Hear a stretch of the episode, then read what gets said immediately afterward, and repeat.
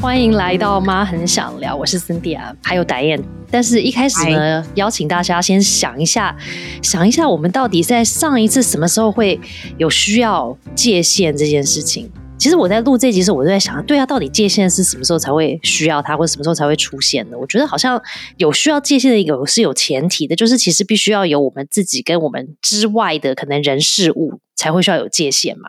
那也其实我们自己本身跟我们自己可能有时候也会设定一些界限给我们自己，那那个就有点抽象哈。那我们先谈我们自己跟就是自己以外的人事物，因为有这个互相的关系，所以呢，我们才需要有界限来做一个区隔嘛，或是一个驱离。所以我觉得界限好像是一个相互关系的一个议题。那好比说，那就举些例子来讲啦，就是我的身体跟可能达燕的身体之间就要有界限，不然我们可能太近，我们就粘在一起了啊，或者是可能我们在走路就撞在一起，可能还会受伤。那有时候如果我跨越了别人的界限呢？对对方来说，可能说是一种冒犯，或者侵犯，或者一种攻击，或者伤害，就是不舒服嘛，不喜欢。那在责任上，像比方说我们在工作里面，或者是家庭里面，我们也是责任上也有界限啊，因为我们才会知道说谁到底要负责哪一个部分嘛，就是责任要分清楚，这个是你做，这个是我做，这样子。那空间，我们在不同的空间啊，比方说房间啊，或者客厅，或者是可能公共场域，或者是私人的家里，也是有界限啊，因为它可能是有关系到我们可能使用权啊，或者是就是哦这个。墙壁内是我的私密空间，那这个墙壁外是我们大家一起使用的公共空间，这样，那这个是你的，这个是我的。那有时候界限也会出现在社交礼仪上面的恰当行为嘛？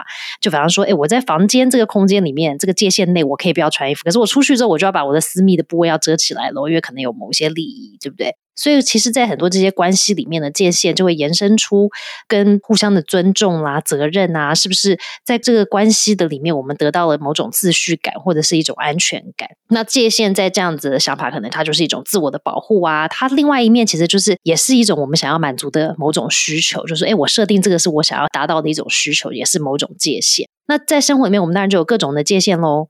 有时候呢，这个界限被跨越的时候，可能这个需求没有被满足的时候呢，我们可以短暂的去承受或者是忍耐。但有些时候呢，这些界限它被跨越的时候，它会直接威胁到我们的安全感，所以让我们不舒服或是不能接受。那这个界限被跨越的时候，可能又会自动启动我们的这个攻逃将服从的这种自我保护的自动机制。那很严重的时候，可能还会造成一些长期的一些创伤啊。所以在这种各种关系里面，设立跟维持清楚的界限是一个很重要的事情喽。所以今天我跟达燕就要来聊聊有关于界限，那也是有关于，比方说，当我们要跟我们的伴侣还有亲密的家人，当他们不小心跨越我们的界限的时候，我们到底要怎么去跟对方沟通呢？说，哎，我这样子不 OK 了，或者我需要一些别的东西，那到底该怎么讲，又是一门艺术。有些时候是我们的语气呀，或者是呃声调，或者说的内容，甚至是那个顺序跟铺陈，都可能关系到，对不对？那个沟通到底是很顺畅的，是大家觉得说哦，我了解了，互相理解，然后可以去做不一样的改变，也可能就是引爆一种什么大冲突、大吵架之类的。所以今天我跟达燕就要来聊这件事情。因为我们最近看了一篇 Gottman Institute 的一个文章，引发了我们在想有关于要求界限跟最后通牒到底是跟界限有什么关系呢？所以今天就要来聊一下喽。对啊，我看了这一篇文章，我其实也是觉得哎蛮有趣的。我们就是过生活嘛，然后话就这样子照说。但是呢，在看了这篇文章，发现哇，原来要求界限跟最后通牒，其实那个。差别就是一点点，但是其实听的感受很不一样。嗯，对。那我们现在就要来看看啊，就是其实我不知道诶 s i n a 觉得，其实，在关系当中啊，最重要的是什么呀？我是很贪心的人，所以我关系里面就要要求很多，就又要有安全感啊，我要跟这个人感觉很安全嘛。然后我也要被理解啊，因为沟通的时候，我一定是有某一些我的需求，可能对方不懂的。那我沟通的时候，我也希望他可以倾听，可以理解嘛。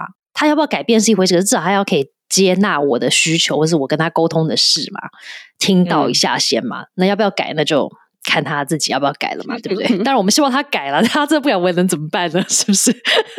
好，那我就是一个比较大而化之的人呐。对我来说，我如果问我说关系中最重要是什么，就是我其实觉得在一段关系里面，可以舒服自在是最重要的。哦，对，那也很重要，对不对？可以很自在、很真实的做自己嘛？对，不会为了就是我也要跟他在一起，然后特别的压抑我自己。啊，那我觉得怎么样是可以很舒服自在的呢？因为我就是一个多话的人，所以我觉得呢，当我有需求的时候，我可以表达自己的需求，然后呢，我的需求呢可以获得回应，这是最好的，对不对？就是我希望他调整啊，他就调整了。但是如果当我的需求没有办法获得回应的时候，有的时候我提出这个需求，他可能不一定会买单嘛。那至少我觉得我的需求可以被理解。那我觉得这对我来说是重要的啊。那所以呢，我觉得这也跟就是我们看到这个文章里面提到的第一个，他觉得我们要做的、学会做的事情呢，就是要提出我们的需求。那我们一定不陌生，就是应该在我们的生活当中，我觉得常常会向对方或者是向我们重要的另外一半，请他做或不做一件事情来满足我们的要求。好像呢，就是我不是两个儿子吗？好，常常就跟他讲说，可不可以不要吵，不要再吵了，不要再叫我了。我今天早上才听我老公跟他讲说，我的耳朵坏掉了，我已中听了。这就是提出我们的要求。那我们来讲说，就是我以前在关系的这个过程当中啊，就是如果说跟另外一半，常常就会有人就觉得他没有那么爱我了。好，所以有的人他就会说，那你可以让我感受到你在意我吗？好，那具体可以怎么说呢？具体可以说，那你每天可以给我一个拥抱吗？或者是晚餐后你能洗碗吗？嗯，对，就透过一些事情让我感觉到你被在意嘛。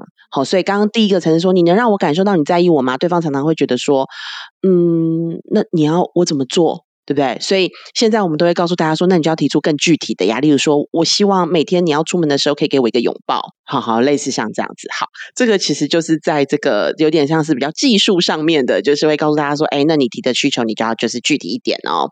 所以呢，我觉得现在啊，就是多数的我们其实通常都会有这样子的一个需求的提出。好，所以这个我们并不陌生。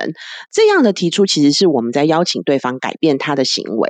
好，我们希望你可以改变这个行为，因为这样子我才会觉得比较快乐嘛。那但是呢，其实我们这种说法呢，其实是给予对方选择做或不做的机会。所以其实最后的选择权是在对方哦。对于这样子的邀请，其实他是不具有执行力的，因为对方听到了，他可以决定哦，那我就帮你洗碗，或者啊，我今天好累哦，那你就自己洗碗，对不对？他可以选择要跟不要嘛。所以最终的选择其实是在他。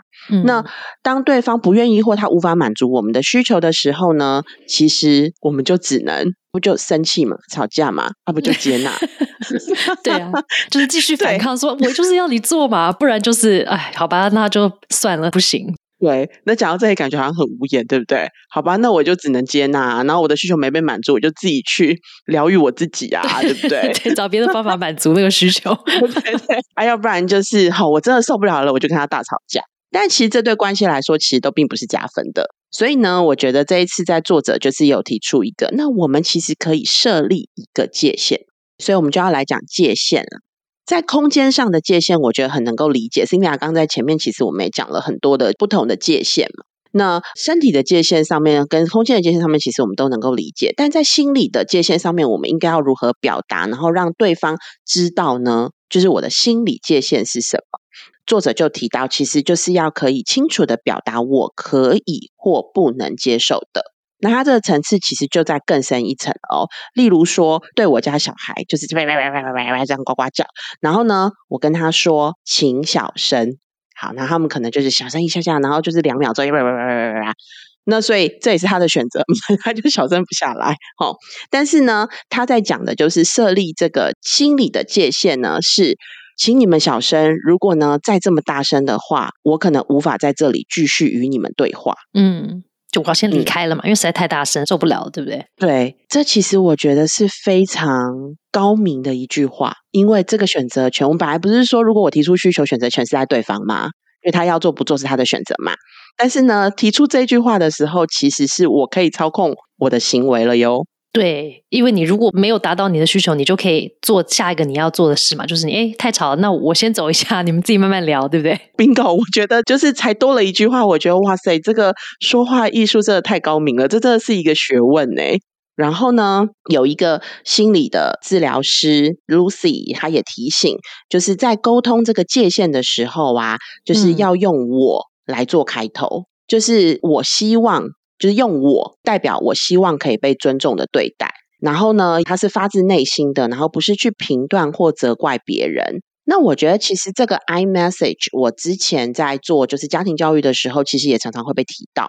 我们用我的时候，真的是这是我的需求，然后我希望被满足。比起就是你现在去刷牙，你现在去做什么，你去帮我洗碗，就是这感觉比较是指令式的。I message 其实是比较啊，是用我的需求的这个面去表达，然后其实在表达的过程当中也没有那么尖锐，所以这个心理学家就有讲到，就是当我们在提出就是我们的界限的时候，可以多用这个我来当开头，就是我觉得我的耳朵快坏掉了，如果再这么大声，我可能就无法继续待在这个地方，非常清楚表达出，如果真的在有这个行为，那我就会有下一步行动了。当然呢，我觉得就是其实作者有提到，就是在我们提出这个界限的时候，我们其实也要评估我们跟这个对方的关系。所以，我们其实可能会自问说：我要跟这个无法或不愿意满足我需求的人，要保持多紧密的关系？那如果一个人其实他不愿意接受我们提出的要求，或者他经常伤害我们的话，我们可能就会想要跟这个人保持安全的距离。嗯，又是自我保护的方法嘛，对不对？总不能在那边一直被伤害嘛，耳朵很痛还在那边一直被叫，对不对？对，这长期下来可能真的会中听。对呀，真的，总不能到中听的那一刻，然后才想说我要跟你结束这个关系。对，这个其实是一个提醒啊，就是我们在设定界限的时候，其实我们也会依据就是不同的关系的程度，应该会设立不同的就是心理讲解。嗯，就可能很亲密的人，你就比较难跟他保持远一点的界限，因为你很难嘛。可是这样听起来，界限不是很像那种最后通牒嘛？最后通牒意思就是说，比方说是那种威胁性的要求或者是警告，就是如果你这样或是不这样，我就怎么样的那种，有没有那种语句啊？那你刚刚那个界限跟那个不是很像吗？就是如果你不这样，如果你讲话太大声，那我就要离开，有没有？那不是很像？有点有些人会说，这不是一种威胁吗？就是这界限跟有没有这种威胁性的最后通牒，到底怎么分呢？你有没有觉得？我觉得这讲到好像有一点像我们上次在讲我去实习的时候啊，然后我们不是在讲说戴口罩小孩吗？因为在教室里面的老师都很温柔而坚定，但是我们很坚定的要他戴上口罩，然后他又一直不戴的时候，我就觉得我的那个语气越来越严厉，然后呢，感觉我好像自己在威胁他了。虽然没有讲出说你不戴就怎么样怎么样怎么样，但是呢，就是那个严厉的口气让我自己都觉得，哎呦，这样他听起来会不会觉得我好像在威胁他？对，所以我不知道哎，但我觉得这个拿捏应该就是每一个人自己心里要有那一把尺。例如说，我觉得口气是蛮重要的，然后跟你怎么说这一句话。的态度啊，跟你的意图，对。可是有时候听的人也要看他怎么收。对我好好讲，说刚刚那同一句嘛，就说啊，如果你今天不能帮我洗碗的话，我可能明天就不能煮晚餐给你吃喽。这种口气跟你如果不帮我洗碗，我明天就不煮晚餐给你吃，好像是有差别，对不对？可是我觉得这是不是也牵涉到关系之间的互动啊？就是如果有的人可能这样子讲，然后对方听起来就说哦，好啊，反正你明天还是会煮。就这是一种 长期互动以来的。不过，其实我刚刚觉得讲到意图的这一件事情，我觉得意图的这件事情蛮重要的，因为他现在好像就是，如果你现在不满足我的需求，我明天就不煮晚餐给你吃了。就是这个好像还是有点在控制对方，说好，你如果现在不满足我的需求，我就让你好看，对不对？然后好像还是在要控制对方一定要做这件事情。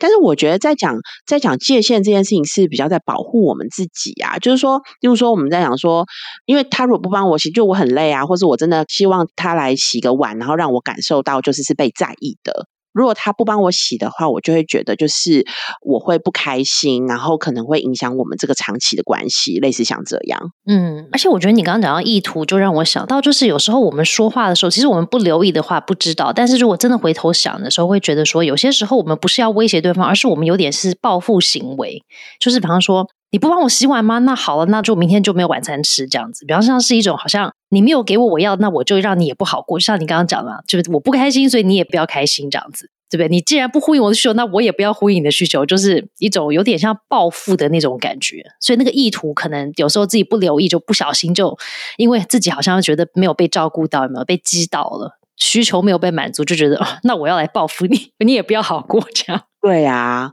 感觉好像是这个样子哎。然后我现在讲到就是口气的这件事情，我才想到就是那一天我在跟我儿子，我已经忘了我跟他就是沟通的内容是什么了。但是有一个东西非常提醒我，就是其实非口语的肢体语言其实也是一种表达。我真的已经忘记内容了，但是我讲完之后，我儿子说：“你可以不要用那种眼神看着我吗？你这种眼神我会害怕。”嗯。你看，现在长大之后沟通好清楚哦，而且我觉得小孩的沟通比成人会耶。他真的就是提出他的需求啊，就是你这样看着我，我会害怕。然后他没有在指责我，诶，他就是真的讲出他自己的需求。对你讲的对，就是做了刚刚你前面讲的那个怎么设定界限，对不对？到底怎么表达？我们可能跟小孩要学一下。那哎，如果透过他这个，就是你用这个眼神看着我，我会害怕。如果你这样一直看着我，我可能会想要离开，我可能就没法跟你再说下去了，对不对？对对，我可能现在没有办法再跟你说下去，因为我太害怕了。对啊，这听起来好像没有被攻击吧？对不对？就你听的人，你不会觉得说，哎，你是说我不好吗？你是说我眼神锐利吗？你是说我什么吗？然后没有啊，对不对？嗯，然后会让你想要调整你看他的方法。嗯，很有趣的一个发现喽。有时候我们其实明明在讲同样的话，但是其实内容一样，但是接收方的感觉差很多。对，因为常常其实我们会听到的就是比较抓马的，其实不抓马也不会分享啊。就是例如说朋友啊啊，或者啊我之前有遇过，还是说如果你现在不改变的话，每天睡前呢你不跟我说我爱你，那我们就分手，然后就走嘞。这个关系就是对方就会觉得说，Why？为什么？我就是习惯爱在心里口难开。为什么一定要强迫我做我不想做的事呢？所以你看，他也有他的需求，对不对？嗯。可是，如果一个良好的界限说法可能是这样哦，就是如果呢，我在伴侣关系中没有感到热情，我就无法感受到快乐跟满足。那这样呢，我可能没有办法长期处在一个没有热情的关系当中。哎，那你不觉得这一句话听起来就是其实蛮有讨论空间的吗？而且比较平和嘛，所以说是个艺术嘛。可是我觉得有时候提出界限这件事情，或者提出要求啊，有时候有点困难呢。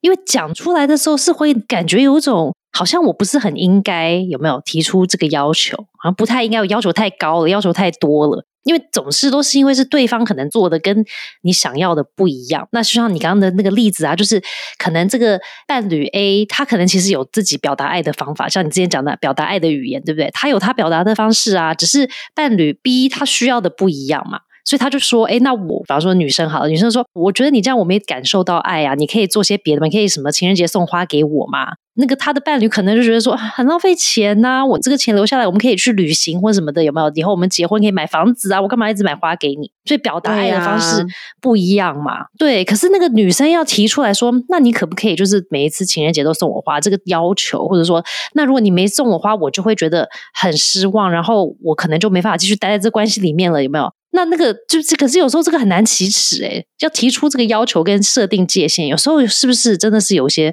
困难呢？因为我觉得有些时候我们会觉得说啊，都是我要求太高，对方这样很可怜，对不对？或者是我这样提出来，对方可能会很难过啊，对方听了觉得说哦，都是我不好，或者是啊你不开心，或者我不开心有没有？对方可能很努力，可是我必须要跟他讲说，你这样子我都没感觉，那我也会觉得说他很可怜呐。所以这个有时候要提出这个要求跟界限的时候，好像不是这么，比如说哎，我有需求，那我就直接跟你讲，我。好好口气跟你讲哦，我不要攻击你，我不要威胁你哦，就可以了。好像还有多一个层次，是我们总会带着某一种罪恶感，觉得说 是不是我想太多，我要太多了，然后你好可怜哦。对啊，所以我觉得你这个讲的很好，所以我们都会把它调整过来，就是其实这是我的需求啊，很有可能是我的要求太高，对，但我希望你每次送我花的原因是什么？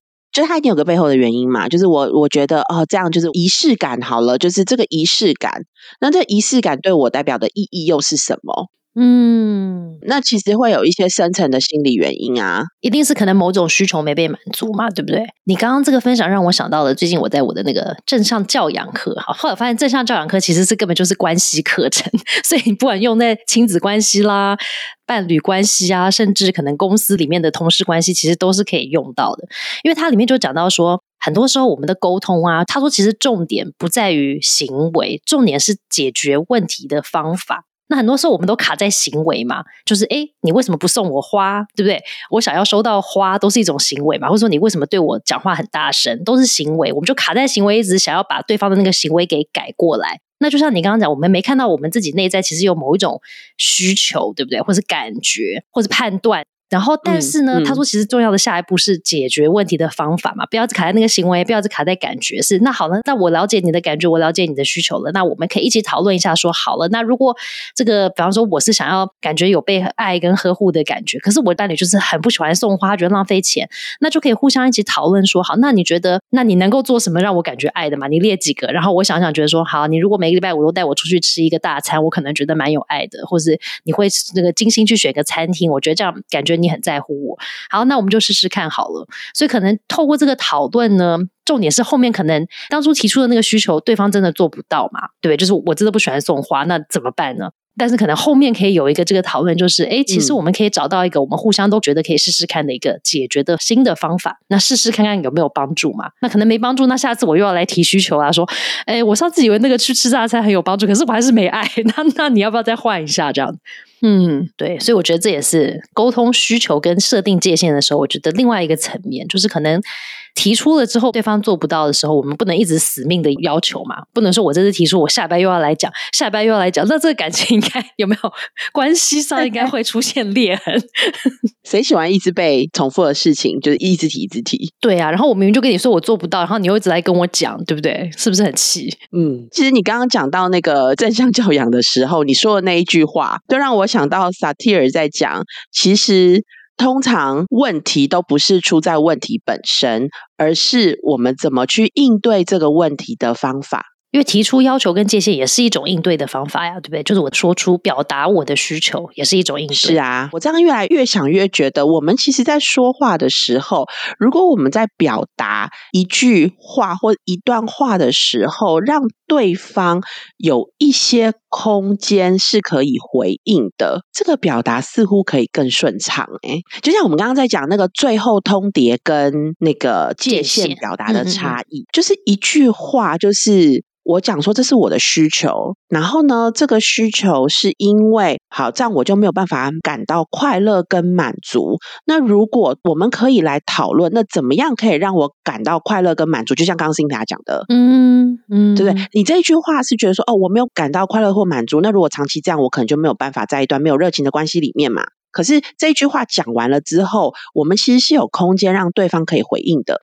这样好啊，那我们要怎么样让你觉得怎么样才是一个热情的关系呢？对不对？A 可能觉得就是每天一定要拥抱才是热情的关系，B 可能会觉得说，哦，我可能一个礼拜需要两次性行为才是热情的关系，就是每个人都不一样啊，所以这其实就很有讨论的空间。我觉得这才是为关系长久跟一段健康的沟通拉出一个距离跟空间，是可以彼此在里面都可以有自己的想法。可以提出来的。那比起我们刚刚讲最后通牒，就是那种如果你不做，我就要跟你分手喽，然后啪就出去了，这是完全拒绝。就是他最后其实是一种让这个沟通是就停止了。对，然后另外一方就是我要么就是做，要么就是不做，就是非常的一或是二这样，对不对？要么我就是好了，顺着你的做，但我可能不开心，然后咬下牙要做。另外一个就是啊，算了，就这关系实在太累，我就放弃了，对吧？可是其实好像关系要维持，就不能一翻两瞪眼嘛。真的要想方法，可以创造一些可以共同有的一种选择。我觉得在关系里面有一些选择的感觉也很重要。很多时候我们不喜欢被人家下那种最后通牒，是因为觉得对方没有给我选择的余地嘛。就是那你这样是什么意思呢？就是我非要照你的做不可吗？那我不愿意，那我就觉得好，那我们就分手。对不对？就是因为没有选择，中间我没有办法参与到这个我能够做些什么事情的选择，其实就是很像小孩嘛。我们跟小孩的互动啊，有没有爸爸妈妈跟小孩？很多时候我们都在下最后通牒，有没有？或者说要求跟界限，就是你现在去刷牙。这个完了之后，那后面还可能会有那个什么，你不去刷牙，那你就等牙齿烂掉，然后我就不带你去看牙医，对不对？然后你很痛，不要跟我叫。这边后面讲一大串这种东西，可是问题是，牙有刷吗？也没有，然后大家弄得很气。但我们没有去讨论一下，说好，那你觉得怎么样？我们可以让我们的牙齿可以更健康，不要去看牙医，牙很痛呢，对不对？那你是觉得呃一天刷两次可以，还是吃完饭刷，还是吃饭前刷，还是怎么样呢？就是可以有一些讨论嘛。可是很多时候我们都没有要给别人这个讨论的空间，就是你现在就要去做，然后你不做就怎么样怎么样。你讲到这个，又让我想到一个，我觉得在下不管是我觉得是界限，或者是最后通牒，我真的觉得我们要记得我们自己说的话，这更难。我记忆很差。为什么笑？为什么么笑？是因为我觉得，嗯，好像也是不太能记得自己啊。因为其实最后通牒常常有一个状况，就是我会唠狠话，但是我实际根本做不到。对，或者我忘了那个狠话，我没做。对对对对，所以我就我刚刚就笑的原因是这个，就是常常唠了狠话之后，然后不会做到。这不就是狼来了的故事吗？发生了几次之后，你就说好啊，你如果不说你爱我，我们就分手。然后呢，永远没有分手啊。所以我不说我爱你，你还不是继续留在这个关系里面？感觉好像也很 OK 呀，对啊。所以这种状况如果时常发生的话，作者提到就是我们在下最后通牒的时候啊，如果我们都没有做到，那这其实只是想要控制对方的行为，其实就是威胁啦，而不是真实的要保护我们自己的需求嘛。其实最后通牒不会提出真实的需求，因为我真实的需求就不是说我就要跟你分手啊，对，不然我就不用跟你提出了嘛，我就说那我们分手就好，我不用跟你讲这么多话，对不对？是啊，以前我跟一个就是婚姻智商师在聊天的时候，他说呢，有一种个案最简单，就是 couple 的个案来找他，他每次一进来他就问他说，你们想在一起还是不想在一起？然后他们如果两个人都回答说那不想在一起，他就说哦好啊，那离婚办一办就可以了呀。对对对，那就不用这是最简单的。难的就是说一个想在一起，一个不想在一起，这是最难的。然后第二个是两个都想在一起，但是还是很痛苦，所以就是要开始努力嘛。但这至少大家已经知道了，我们其实彼此都是还想在一起的。那我们会一起为那个目标而努力。所以如果我们今天是真的要提出沟通的话，其实说实在话，真的不能用我们刚刚的那个自己在想的那个最后通牒的那个例子。哎，因为就说哦，那你这样我就要分手，那。这根本就没得谈了呀！就是这真的就不是自己的需求啦，就是我们真的在讲气话，对，所以很多时候要想一下我们真正的需求是什么。比方说，我们跟小孩吵架的时候，对不对？我们就真的没有办法，就是说，哎，那我以后我就不要当你妈妈喽，你就自己看着办哦。就真的没办法。你在路上有听过那种我不带你回家吗？有啊，或者你就留在这，我先走了，都被拉走了，就是这样啊！我不带你回家喽，拜拜。然后对啊，小孩就这样飘回来了，对不对？对对 对，怎么可能？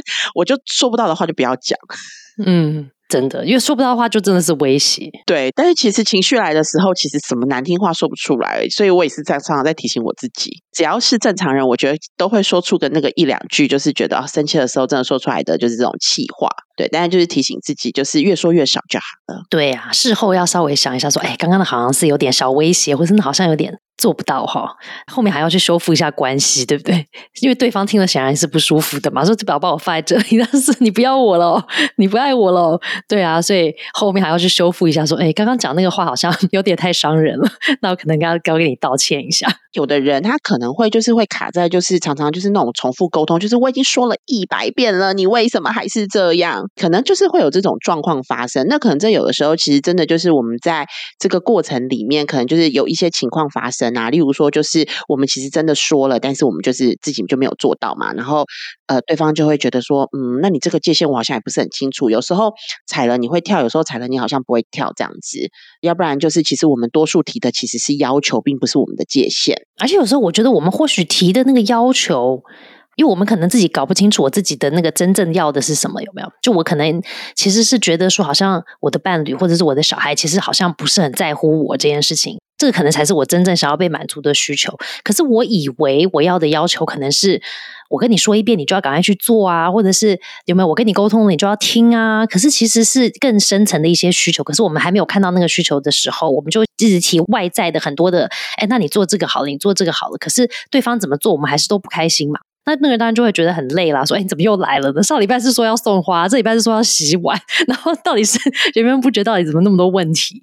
可是其实是我们有时候还没搞清楚自己真正的那个没有被满足的需求到底是什么东西。确实哦，确实哦，我觉得我之前真的会比较遇到，因为我们在讲的其实是我觉得一般人比较。没有那么容易做到的了，就是他如果没有被提醒的话，其实是不容易 awareness 的。其实我们今天讲到是提出要求跟界限的差别喽，但是很多人其实是连要求都说不出来的，有点像我刚刚一开始提的，就是我只觉得他不爱我了，嗯，那对方听的就不傻傻，什么叫做爱你？对不对？所以就是要更具体的。所以我们一开始在讲的，其实是一种，就是你如果已经可以提出具体的要求的时候，其实你可能要了解的是，当你提出这个具体的要求，其实选择权并不在你，因为要做不做是对方。我已经提出很具体喽，所以呢，我们可以在学习，就是再多加一个，就是那是我的界限，就是我可能要把这个保护我自己的这个需求，再更多的让你知道。